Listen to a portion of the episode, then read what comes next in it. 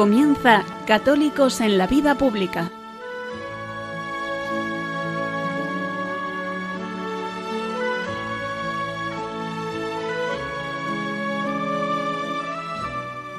Un espacio dirigido en Radio María por Luis Zayas.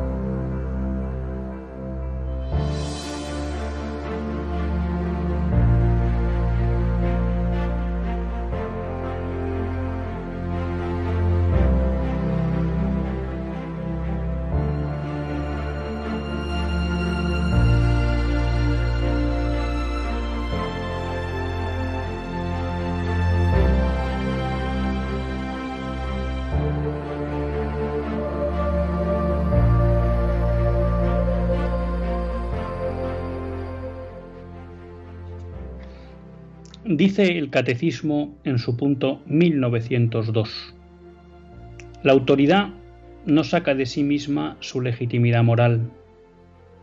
No debe comportarse de manera despótica, sino actuar para el bien común, como una fuerza moral que se basa en la libertad y en la conciencia de la tarea y obligaciones que ha recibido. La legislación humana sólo posee carácter de ley cuando se conforma a la justa razón lo cual significa que su obligatoriedad procede de la ley eterna. En la medida en que ella se apartase de la razón, sería preciso declararla injusta, pues no verificaría la noción de ley, sería más bien una forma de violencia. La autoridad, en el párrafo 1903, solo se ejerce legítimamente si busca el bien común del grupo en cuestión y si para alcanzarlo emplea medios moralmente lícitos. Si los dirigentes proclamasen leyes injustas o tomasen medidas contrarias al orden moral, estas disposiciones no pueden obligar en conciencia. En semejante situación, la propia autoridad se desmorona por completo y se origina una iniquidad espantosa. Estos dos párrafos del catecismo dejan bien claro cuál es el fin y por tanto la legitimidad de la autoridad, que no es otra que el bien común. Todos los párrafos que hemos leído recogen eh, citas de Santo Tomás, del Concilio Vaticano II en Gaudium et y de Juan XXIII en la carta encíclica Pacem Interris. Y alguien puede preguntar, ¿qué es el bien común? El bien común, como establece la doctrina social de la Iglesia es la configuración de las circunstancias o de las condiciones que faciliten a los hombres y a las eh, organizaciones alcanzar su perfección. Y es importante dos elementos en esta definición. En primer lugar, la autoridad, cuando promueve el bien común, no tiene como obligación hacer que cada persona alcance la plenitud, la perfección. Es una tarea personal de cada uno, de cada persona o de cada institución, llámese una familia, llámese una organización empresarial, llámese una organización sindical, llámese una organización religiosa. Pero lo que sí es deber de la autoridad es generar esas condiciones que faciliten a los individuos y a las organizaciones, a las instituciones, alcanzar la perfección. Por tanto, si el Estado no está llamado a obligar o a perseguir para que de persona, cada persona alcance la perfección, estaríamos en un estado totalitario, porque prácticamente entraría a controlar todos los ámbitos de nuestra vida, si está obligado a crear aquellas condiciones que faciliten. Y por resumir mucho, cuando alguien puede decir, ¿y cuáles son esas condiciones? En el fondo el Estado lo que debe promover es una situación en que la virtud sea fácil y posible de ejercer y de vivir. Por el contrario, el Estado va contra el bien común cuando establece un ambiente, una cultura, unas costumbres, promueve que promueven el vicio y dificultan el ejercicio de la virtud.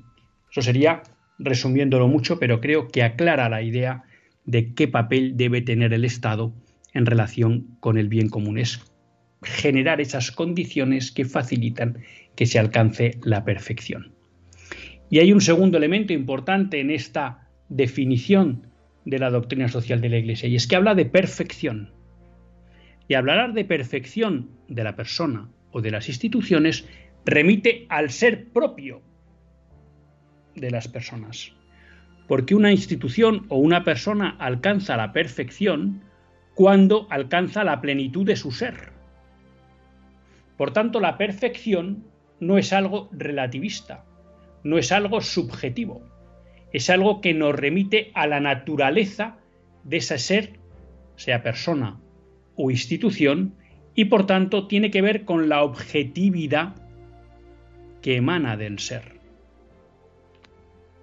Por tanto, cuando la Iglesia habla de bien común, no habla de un bien común subjetivo, sino que es un bien común ligado a la objetividad del ser, ligado a la objetividad de la naturaleza. Por tanto, es algo que podemos conocer porque es objetivo. Y es algo que no es cambiante en el sentido de que no cambia la naturaleza de las personas, ni de las instituciones, ni cambia con el tiempo. Otra cosa es que hay otros niveles del, bien común que no son tan nucleares, que no hacen referencia al núcleo central de la persona y que sí pueden cambiar con los tiempos o los lugares.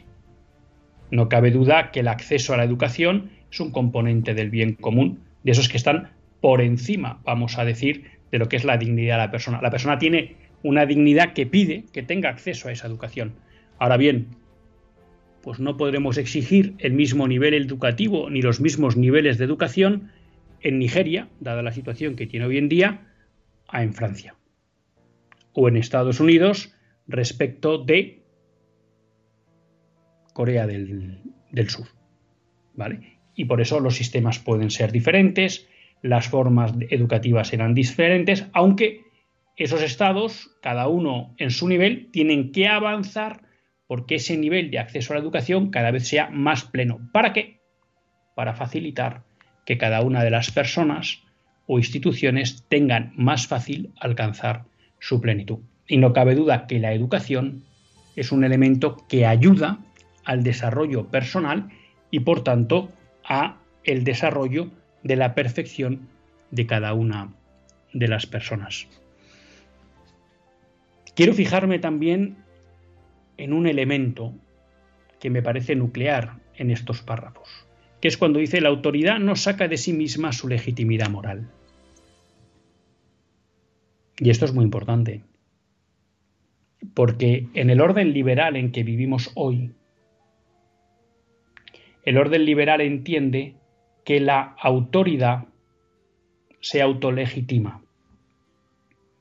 Y esto tendría que estar matizado, porque el orden liberal lo que entiende es que la soberanía viene del pueblo, y por tanto una autoridad que es elegida por el pueblo es legítima, y por tanto no tiene que dar cuenta de su actuación a nadie más que teóricamente al pueblo, pero en tanto en cuanto el orden liberal entiende que la autoridad ha sido elegida por mayoría, el orden liberal entiende que esa autoridad es legítima no sólo de origen, sino en cuanto a sus actuaciones, en tanto en cuanto persiga o siga la opinión de la mayoría. En el fondo, no deja de ser una pescadilla que se muerde la cuela y una especie de autolegitimación de la autoridad. Aquí el catecismo nos lo dice bien claro. La autoridad se legitima en tanto en cuanto actúa para el bien común. Es decir, recibe su legitimidad de fuera, de un orden externo, donde está establecido qué es el bien común y por tanto qué es lo que debe perseguir la autoridad. Cuando la autoridad transgrede ese bien común en sus acciones, se deslegitima y por tanto se vuelve ilegítima y por tanto puede ser justo removerla. No cabe en una concepción cristiana justificar determinadas actuaciones injustas de la autoridad basándose en que es lo que quiere la mayoría. Eso no es un pensamiento católico de la organización política, de la comunidad política. Hoy el orden liberal autolegitima a la autoridad y por eso la autoridad se olvida de cualquier referencia externa en el ejercicio de su función. Y por eso no es de extrañar que cada vez más los regímenes liberales y también los de origen marxista y comunista cada vez más vayan contra el bien común y cada vez más, por tanto, conculquen los derechos innatos de la persona. Por tanto, queridos amigos, nos acercamos a un periodo electoral. A la hora de saber si las posibles candidaturas van a hacer un uso legítimo de la autoridad que le van a conferir los españoles a través de las votaciones, la pregunta que nos tenemos que hacer es cómo son de conformes sus programas electorales con el bien común. Con el bien común tal y como lo enseña la Iglesia Católica, que no deja de ser tal y como lo enseña la ética natural. Y un último apunte muy interesante que nos dice este, estos párrafos. La autoridad solo se ejerce legítimamente si busca el bien común del grupo en cuestión y si para alcanzarlo emplea medios moralmente lícitos. Porque hoy, queridos amigos, vivimos en una sociedad en la que el fin justifica los medios. Y buena parte de las aberraciones éticas que nuestras leyes hoy van consagrando son fruto de esa idea de el fin justifica los medios. Como pensamos que hay un fin bueno, no nos paramos a, a pensar si esos fines son esos medios son éticos o no. La doctrina católica lo tiene claro. El fin no justifica los medios. Estamos en Católicos en la Vida Pública. Comenzamos.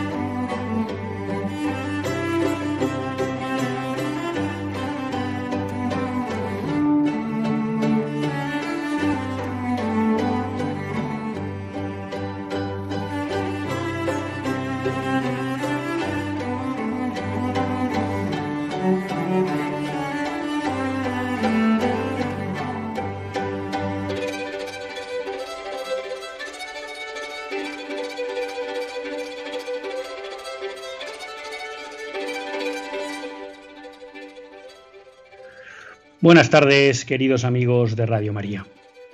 Un lunes más volvemos fieles a la cita con todos ustedes en los estudios de Radio María. Un lunes más para hacer este programa, Católicos en la Vida Pública. Un programa que, como todos ustedes saben, quiere ser una reflexión pausada sobre la actualidad nacional e internacional.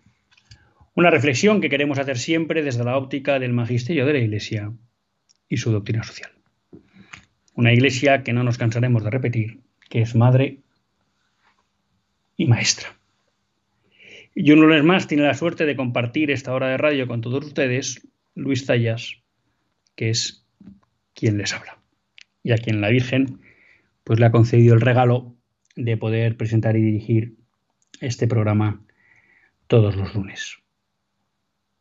programa que vamos a intentar empezar un poco ordenados, recordándoles que si quieren pueden escribirnos al WhatsApp del programa, que es el 668 594383 668-594383.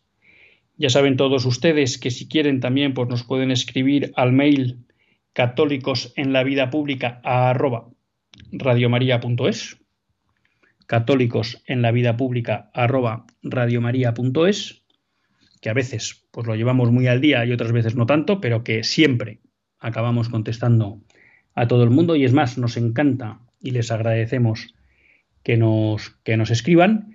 Y luego pues daremos paso a todos ustedes en las llamadas en directo a través del teléfono de Radio María. Hoy quería empezar, bueno, pues de alguna manera aprovechándome de lo que es la familia de Radio María, eh, para pedirles oraciones. Para pedirles oraciones ante dos situaciones bastante complicadas y vamos a ver pues si con la fuerza de todos ustedes, la fuerza de la oración de todos ustedes, pues somos capaces de darle la vuelta a esto. Y entonces quiero pedir por Nerea y por Luis, dos personas cercanas que ahora mismo pues están abordando dos procesos de enfermedad, dos procesos tumorales serios y vamos a ver si con, con las oraciones pues podemos, podemos revertir esto, ¿no? Nerea es una niña de 10 años. Y aquí necesitamos muchísimas, muchísimas, muchísimas oraciones para que el Señor nos escuche y le demos la vuelta a la situación médica que tiene, que tiene Nerea. Así que les agradezco a todos ustedes que recen por Nerea y por Luis. Eh, hoy vamos a dedicar el programa un poco a esta idea de la autoridad y del bien común y de alguna manera vamos a tratar de abordar tres cuestiones al final. Creo que me voy a quedar largo, pero bueno, intentaré ir un poco al grano, cosa que a veces me cuesta para poder tratar los tres temas en el programa y que luego haya tiempo para las, para las llamadas. Lo primero que quería empezar es con un, un audio que si ustedes han escuchado esta mañana el programa imprescindible que es Sexto Continente de Monseñor Munilla, pues ya lo habrán escuchado y si no, pues lo pueden escuchar ahora. Es un audio de tres minutos, lo vamos a escuchar entero y luego lo comentamos. Hablaba usted de la ley del aborto, de la ley del aborto y de que una chica de 16 años tendría que pedir el consentimiento de sus padres para poder abortar.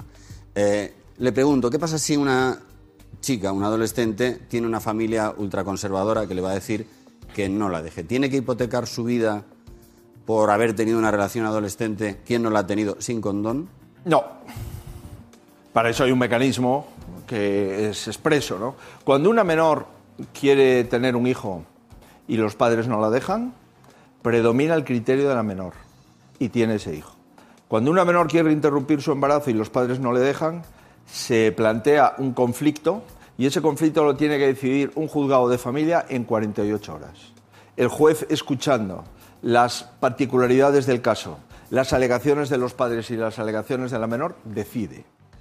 Claro, el juez puede decidir, pero a lo mejor para lo que no está preparada la chica es para tener un hijo a los 16 años. ¿no? Yo creo que cuando la chica no está preparada para tener un hijo, probablemente los padres acompañen en un momento dolorosísimo para esa niña en un momento muy doloroso para una hija, la acompañen en una decisión que supongo respetarán la de la niña.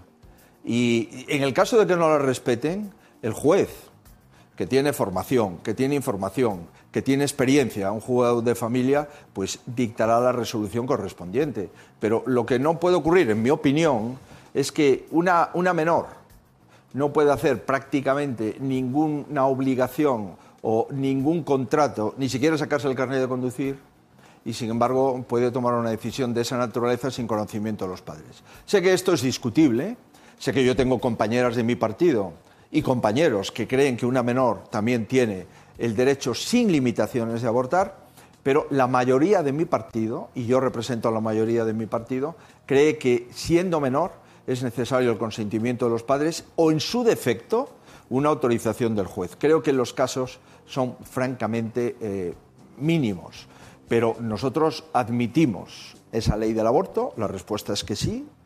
De los 27 países de la Unión Europea, 25 tienen ley de plazos, dos, creo recordar, Polonia y Malta no tienen ley de plazos. Por tanto, somos uno de los países mayoritarios en los que hay una ley de plazos y el principio creo que es bastante sencillo.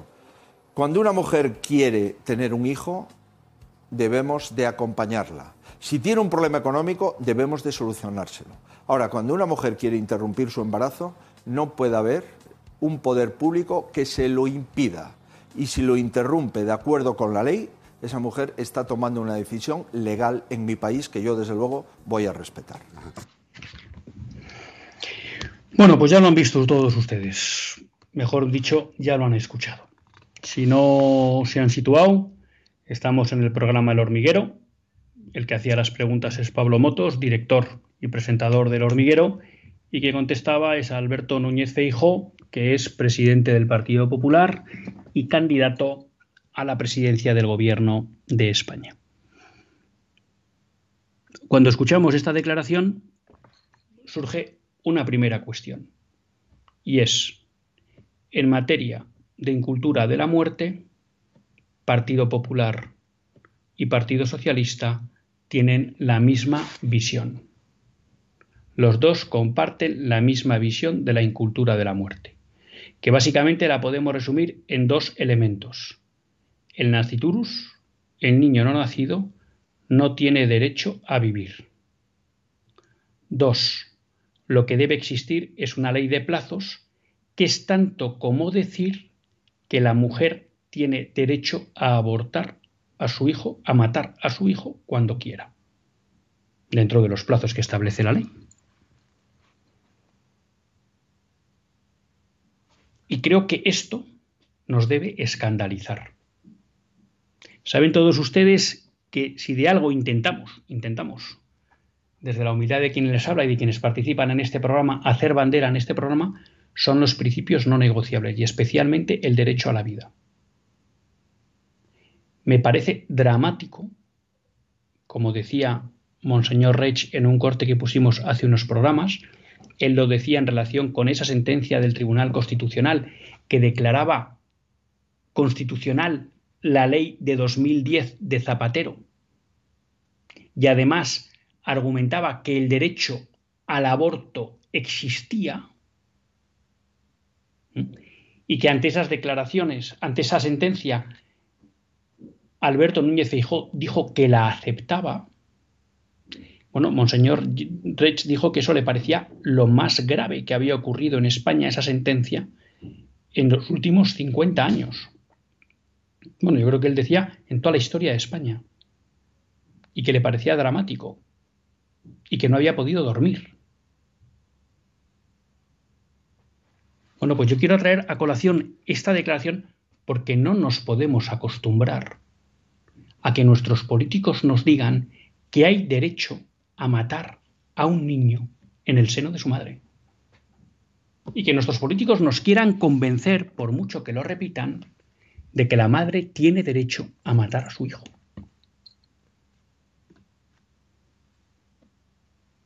Creo que esto nos debe escandalizar, porque si como explicábamos en el editorial en base al catecismo, párrafos, ahora no me acuerdo, creo que eran 1897, que la autoridad está para promover el bien común, creo que podemos tener muy claro que una autoridad que considera que es lícito e incluso un derecho matar al no nacido, no promueve el bien común. Y por tanto es una autoridad ilegítima. Porque no promueve el bien. Claro, y aquí alguien podrá decir que es el, el clásico debate, ¿no? La clásica argumentación Bueno, pero ¿y si no podemos cambiar la ley? Bueno, pues aquí siempre hay dos cosas. Usted defienda lo que tenga que defender de acuerdo con los principios de la moral natural. Entonces usted defenderá que el aborto no puede ser legal. Y el día que llegue, si tiene votos, lo cambia. Y si no tiene votos, pues no lo podrá cambiar, pero seguirá defendiendo la misma posición de que el aborto no puede ser legal. El drama aquí es que no importa si hay mayoría o no hay mayoría, porque el señor Feijo ya nos ha dicho que él respeta la ley que existe. Admite la ley del aborto. Por tanto, aunque tenga mayoría, no la va a cambiar. Y este es el drama. entonces lo que vemos es que en aspectos nucleares de la organización de la convivencia en la comunidad política, Partido Popular y Partido Socialista comparten la misma visión.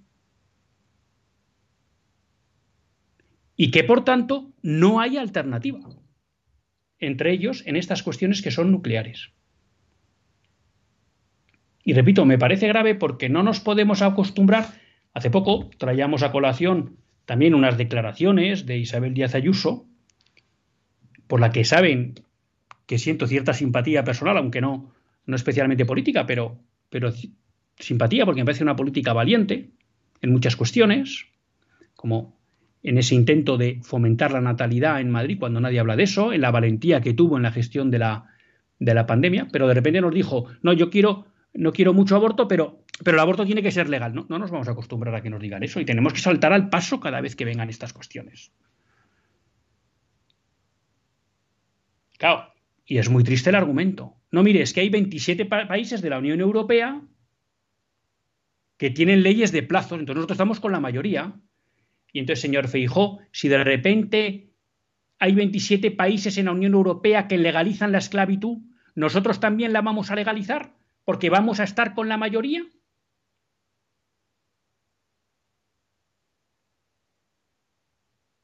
Lo leíamos antes la legitimidad de la autoridad no viene en que haga lo que dice la mayoría, en lo que ella piensa que es bueno, sino en promover el bien común y, por tanto, en respetar la ley natural.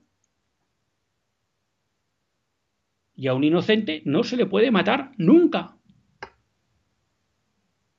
Entonces, a mí esta teoría de que es que estamos con la mayoría, bueno, pues si la mayoría está equivocada, ¿qué tiene de bueno estar equivocado con todos? En una cuestión que además es clara. Luego, claro, aquí dice el señor Fijo, bueno, lo que pasa es que yo voy a tocar un punto de la ley, que es la mini reforma que hizo Rajoy, que también prometió. Rajoy prometió derogar la ley de, de Zapatero y no lo hizo. La única ventaja de Feijo es que ya nos ha dicho que no lo va a hacer. O sea, no nos engaña. Ha dicho, no lo voy a hacer. Y entonces lo único que voy a hacer es la mini reforma de Rajoy. Que es decir, bueno, si la niña tiene entre 16 y 18 años, se lo tiene que contar a los padres. Entonces todo el mundo, ole, venga, bien. Bueno, bueno, se lo tiene que contar a los padres, pero si los padres no están de acuerdo, podrá ir al juez. Y si el juez dice que puede abortar, da igual lo que piensen los padres. Entonces esto es la típica mini reforma mentirosa, que parece que se protege a las menores porque van a contar con el apoyo de sus padres para tomar la decisión adecuada, no la que ellas quieren. Porque aquí el señor Fijo hay un momento que dice, bueno, yo entiendo que los padres apoyarán la decisión de la hija. Hombre, los padres no están para apoyar la decisión de la hija. Los padres están para que la hija tome la decisión adecuada, la buena, la que le haga bien. Y entonces nos dice, bueno, lo que haremos es que por lo menos los padres lo conozcan. Porque si la hija no está de acuerdo con los padres, pues que vaya un juez. Con lo cual, ¿dónde queda ahí la patria potestad? Señor Fijo. O sea, que usted también es de los que quiere eliminar la patria potestad en aspectos claves en la educación de los hijos. Porque no habrá más decisión más importante en la vida de una joven que decidir sobre la vida de su hijo. Es que no hay otra más importante. Y entonces resulta que en esa decimos que los padres, bueno, que lo conozcan, que lo conozcan. Pero si no apoyan la decisión de la hija, que lo diga un juez. ¿Qué concepto es ese de la patria potestad? Resulta que para que la niña vaya de excursión en el colegio, los padres tienen que firmar un papel y si no, no salen. Y ahí no hay juez que intervenga. Y aquí resulta que si los padres le dicen, no, mira, te vamos a ayudar a sacar adelante a tu hijo, ah, no, yo no quiero. Y entonces resulta que hay que ir al juez. ¿Dónde queda la patria potestad? También aquí todo hay que decirlo, ¿eh? Desgraciadamente muchas veces son los padres los que obligan a abortar a sus hijas aunque no quieran.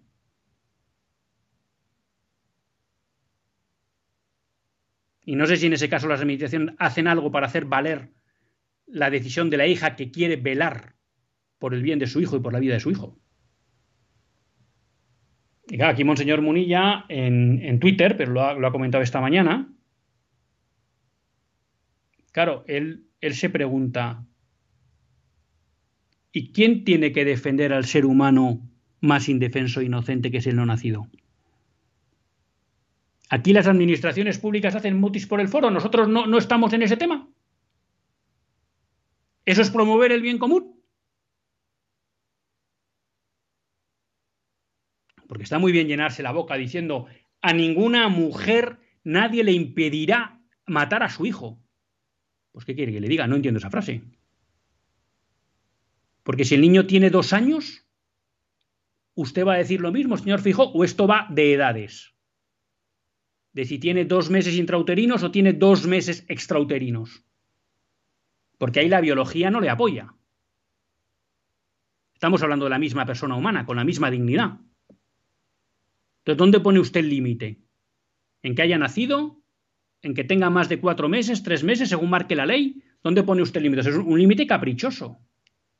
Entonces, hasta un punto nadie va a impedir a la mujer matarlo y a partir de otro punto todo el mundo va a impedir a la mujer matarlo. Explíqueme la coherencia de este sistema.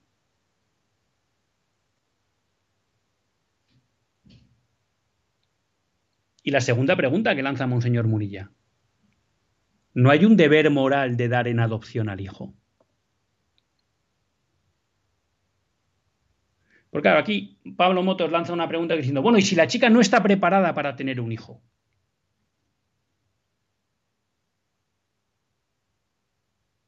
desde un punto, desde un punto de vista físico, las mujeres desde muy jóvenes están preparadas para tener hijos. Y a los 16 años, desde luego. Otra cosa es que tengan capacidad para cuidarlos, que tengan capacidad, etc. Pero físicamente, porque la fertilidad de la mujer y el cuerpo no es tonto. Cuando el cuerpo es fértil, es porque la mujer puede tener ese hijo. La naturaleza es sabia.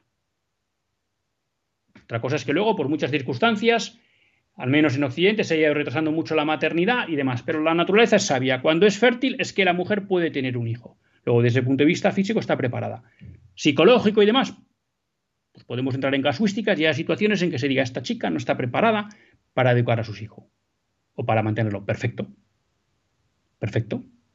¿Y eso nos lleva directamente a hay que matarlo? No, nos lleva directamente a decir, vamos a gestarlo, vamos a acompañarte en la gestación y como no estás preparada, lo vamos a dar en adopción o en acogida para que luego lo puedas recuperar. Hay mil vías para sacar adelante este niño. Pero aquí el señor Fijo se nos ha puesto campanudo y ha dicho que, por supuesto, nadie va a evitar que si una mujer quiere matar a su hijo, lo mate. Y cuando no lo quieren matar y hay otros que le obligan a matarlo, ¿qué hace la administración? ¿Dónde está la administración? Porque yo le invito al señor Fijo que vaya un día a la puerta de un abortorio. Y cuando entre una menor acompañada de sus padres, le pregunte a la menor qué quiere y verá cómo los padres dicen tú a callar y sigue para adelante. Y cómo muchas mujeres van al abortorio presionadas por sus entornos, por sus parejas.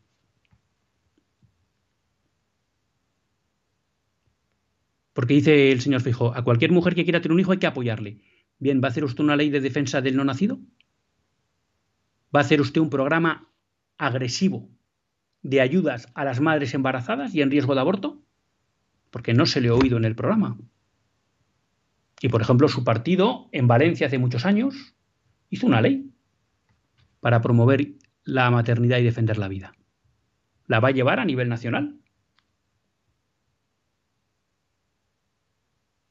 No nos podemos acostumbrar a estas declaraciones por parte de los políticos. Estas declaraciones demuestran que las políticas que van a promover o que van a mantener son contrarias al bien común. Vamos a hacer una parada, vamos a recomponer un poco y continuamos en Católicos en la vida pública.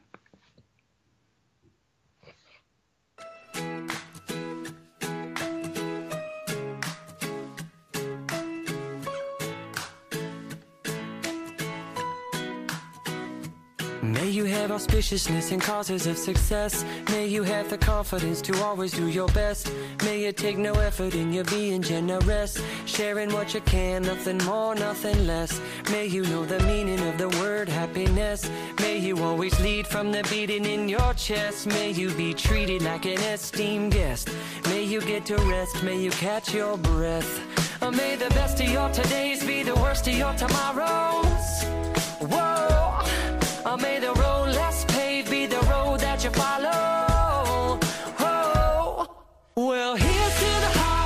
You're gonna break.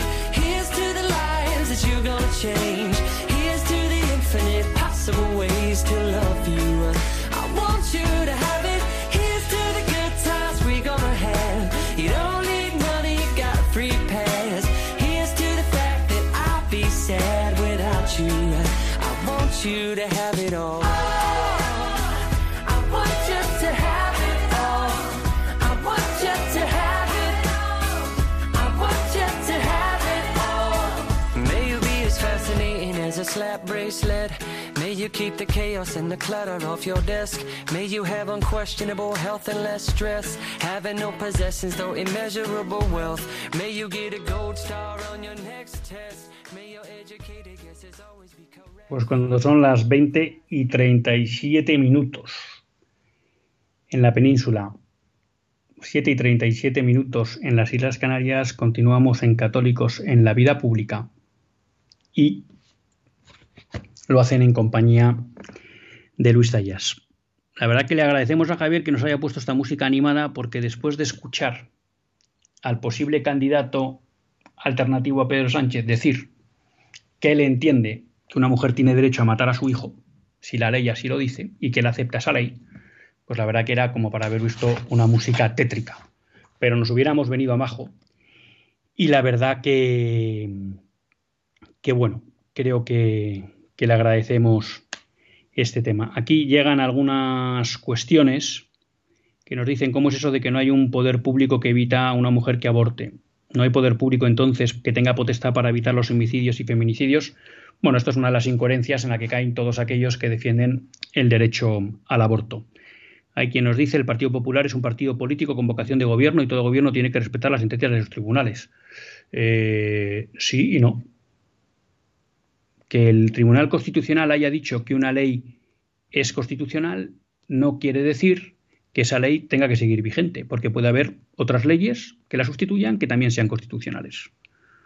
Por tanto, el Tribunal Constitucional ha dicho que es constitucional, saltándose ¿eh? la letra y espíritu de la Constitución y, por supuesto, del sentido común, pero al margen de eso, puede venir un partido y decir, aunque esa ley es constitucional, yo la quito. Porque si España vivió aproximadamente desde el 78 al 85, siete años sin ley del aborto y nadie dijo nada, pues es constitucional que no haya ley del aborto. Y si ha vivido desde el 85 hasta el 2010 con una ley de supuestos, que era constitucional, pues también es constitucional que haya una ley del aborto. Por tanto, no hay por qué hacer lo que digan las sentencias del Tribunal Constitucional. Se pueden hacer otras leyes que sean constitucionales y que no sean igual a otras que él, ha declarado constitucional. Vox no es un partido político con vocación de gobierno. Bueno, eso es una opinión personal, cada uno que piense lo que quiera. Yo aquí no hablo de los partidos de cara a las elecciones. La persona responsable de ejecutar un aborto es la persona que decide abortar. Bueno, esto es un, viejo debate bizantino, pero que mmm, no se lo compro en todos los casos. ¿eh? Hay muchas mujeres que desgraciadamente van forzadas a abortar. Me atrevo a decir que la mayoría amplia. Si esto por eso no quiso impedir la libre voluntad de nuestros primeros padres, tampoco puede hacerlo un gobierno. No, no, no, no, no, las cosas no son así. Las cosas no son así, porque si a usted le hiciéramos caso con eso, no debería existir un código penal. porque si Dios, según usted, eh, permitió que nuestros primeros padres pecaran, pues entonces aquí las autoridades se tienen que abstener, ¿no? Y la, el deber de la autoridad, como muy bien nos explica el catecismo, es promover el bien común. Promover el bien común es las condiciones favorables para alcanzar la perfección. Por tanto, en el fondo, promover un ámbito virtuoso. Y eso implica que las leyes sean justas. Lo decía también los párrafos que hemos leído. No se pueden promulgar leyes injustas. E igual que podemos intentar que una persona se suicide, igual que la policía está evitando que haya quienes roben, quienes asesinen, pues el aborto es un asesinato y también se puede impedir. Dios no quiere el mal moral y por tanto se puede luchar contra ello. Dios, en su sabiduría providencial, es respetuoso con la libertad de los hombres, pero no quiere decir que esa libertad tenga derecho a hacer lo que considere en cada momento oportuno. Eso es un concepto equivocado, aunque bueno, no nos da tiempo ahora para desarrollarlo más. Eh, y si la mujer queda embarazada, estoy escuchando Radio María sobre el aborto, y si la mujer embarazada de un hombre casado queda embarazada de un hombre casado, ¿se puede abortar? No, nunca se puede abortar. ¿Mm? El no matarás es un precepto negativo y por tanto nunca permite excepción. Y entonces hay que explicarlo, es no matarás al inocente. ¿Eh? Al inocente no se le puede matar nunca, no hay ninguna excepción para ese mandato.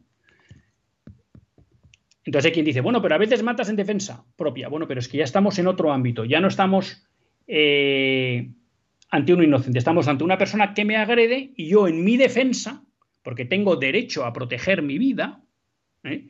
puede ser que le mate. Yo no le quería matar, pero para defenderme, en un momento dado, pues he llegado a la situación de que le he matado.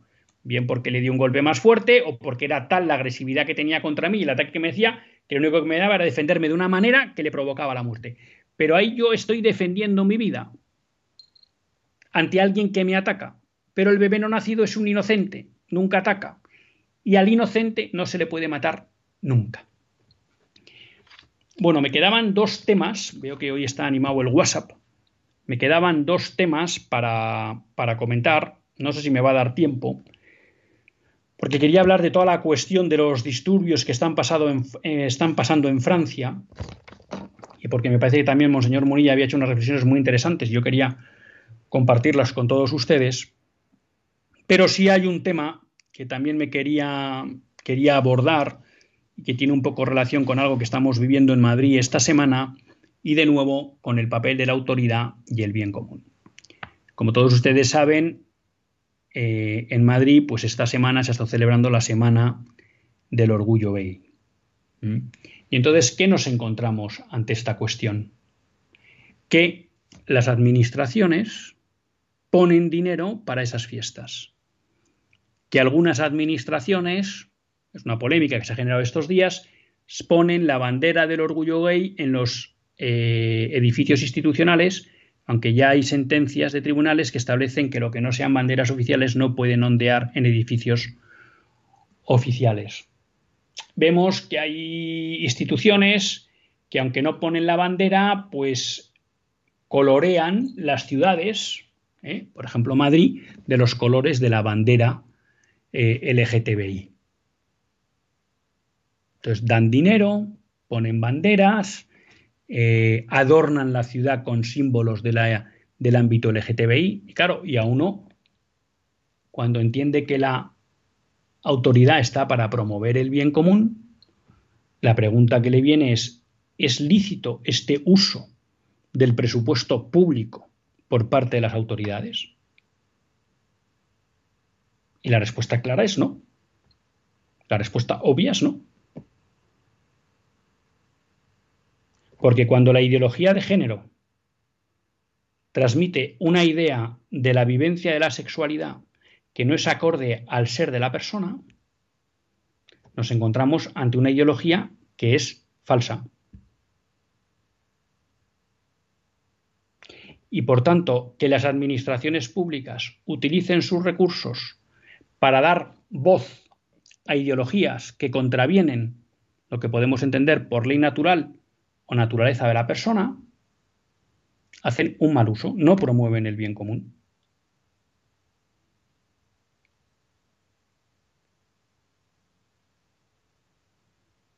Y sin embargo, nos venimos acostumbrando a que cada vez más las administraciones hagan bandera de ideologías que son contrarias al bien común. Y un tema claro es el ámbito LGTBI, que en muchos casos además les lleva, como está pasando a nivel nacional, con la ley trans, con la ley del menor, o a nivel autonómico, con lo que se llaman leyes LGTBI o leyes de transexualidad, incluso a tratar de limitar la libertad profesional, la libertad de expresión de aquellos que no comulgan, que no coinciden con esas ideologías contrarias al ser de la persona y a la vivencia de la sexualidad que se deriva de la naturaleza de la persona. Y entonces aquí de nuevo estamos ante un mal uso o ante un mal ejercicio de la autoridad. Y todo esto deriva de que hemos abandonado la idea del bien común como elemento nuclear y legitimador de la actividad de la autoridad. Y como vivimos envueltos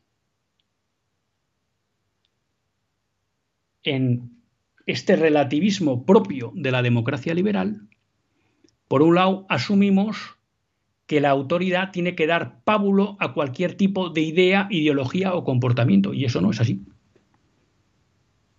Eso no es así. Eso no quiere decir, que aquí muchas veces hay una equivocación, que la autoridad deba perseguir todo comportamiento inmoral. Eso es muy distinto. Eso es muy distinto. Hay comportamientos inmorales que deben ser perseguidos. Por ejemplo, el robo. Por ejemplo, el asesinato. Y por tanto, el aborto. Porque el grave impacto social que tienen esos comportamientos inmorales exigen que por el bien de la comunidad se persigan y se traten de evitar, porque son muy dañinos para el desarrollo de la convivencia civil. Ahora bien, hay también comportamientos inmorales, vamos a llamar pecados, que no tienen por qué estar perseguidos por la ley. No todos los pecados deben tener una persecución legal. ¿Mm? Por ejemplo, una mentira en una casa. No va a estar la policía a ver si un hijo ha mentido a su padre, si salió, llegó a las 12 o tal. O en el ámbito sexual, nunca ha estado perseguido el que dos personas que no están casadas tengan relaciones sexuales, porque no tiene sentido, porque eso es convertir la sociedad en un estado policial, no tiene sentido. No tiene sentido que eso se persiga, aunque es un comportamiento inmoral, aunque es un comportamiento que daña la convivencia civil, la, convivencia social, pero no tiene sentido, porque eso sería convertir la sociedad en una cárcel. Pero sí hay comportamientos inmorales que por su gravedad hay que perseguirlos, y ahí está el Código Penal pero no todos los, vamos a llamar pecados, por entendernos, tienen que estar en el Código Penal. Y de hecho, si por algo se caracterizan las sociedades católicas, cuando eran católicas de verdad, es porque eran más libres que las sociedades protestantes, que eran puritanas.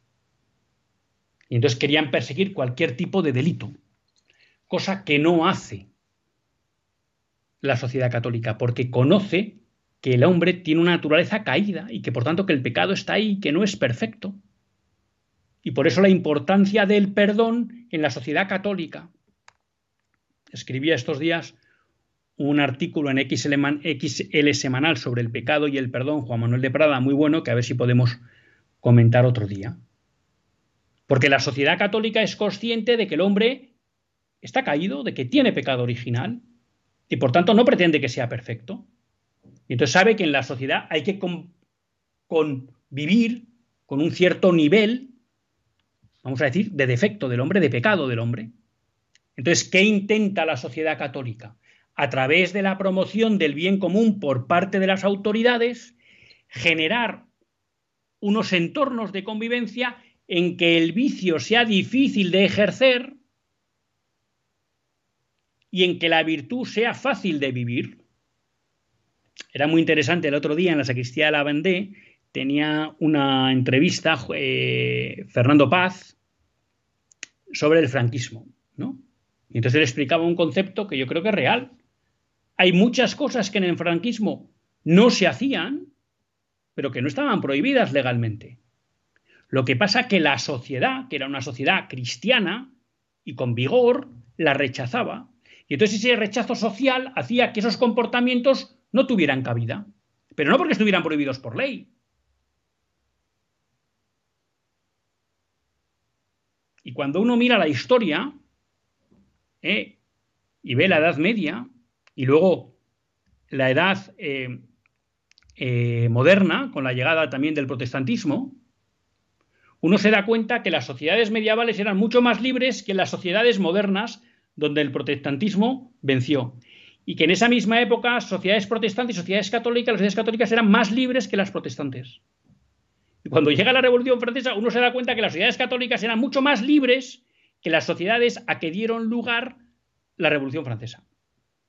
Y hoy uno se da cuenta que una sociedad católica es mucho más libre que la sociedad woke y de la ideología de género y del pensamiento políticamente correcto y del nuevo orden mundial que hoy nos quieren imponer. Porque la sociedad católica entiende que efectivamente no hay que perseguir todo.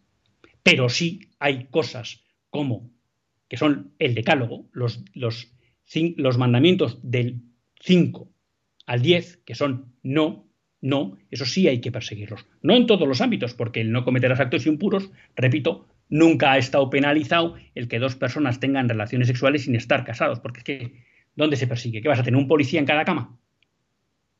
¿Eh? Pero sí hay cosas graves como el no matar, ¿eh? como el no robar, y bueno, luego está la, diferencia de la pena, no es el mismo un robo pequeñito que un robo grande, sin violencia, con violencia, etc. Bueno, no soy experto, pero ahí está el Código Penal que va matizando todas esas cosas. Entonces, había una persona que decía, hombre, como Dios permitió el primer pecado, entonces no hay nadie con autoridad para, para impedir eh, otros delitos. No, no, no. Eso corresponde a la autoridad. Y por eso una autoridad legítima es aquella que promueve el bien común, persiguiendo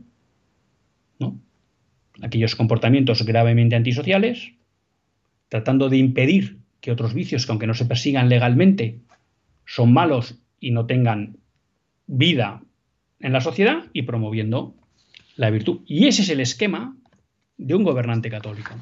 Y por eso da tristeza ver que en España los dos principales partidos coinciden en su visión de la incultura de la muerte.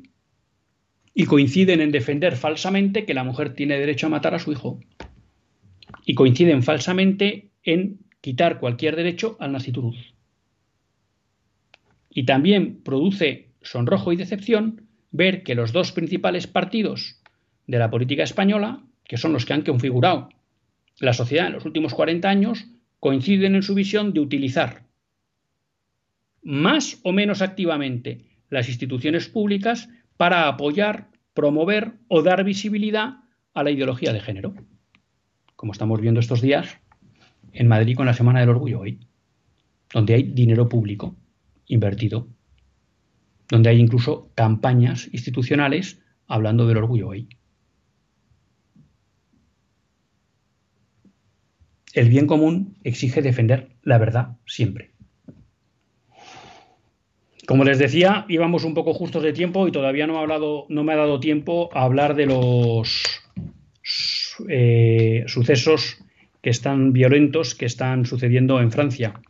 Parece que ha sido premonitorio que habláramos de ese concepto de descivilización del que hablaba Emmanuel Macron en relación con la violencia que veía en Francia y que estos días ha estallado. Pero bueno, nuestro compromiso es tratar de abordarlo el próximo lunes. Mientras tanto, disculpen que no me haya dado tiempo hoy para llamadas, pero la verdad que hemos tenido un WhatsApp muy activo y les agradezco mucho a todos ustedes su participación. Hasta el próximo lunes, si Dios quiere, que Dios les bendiga.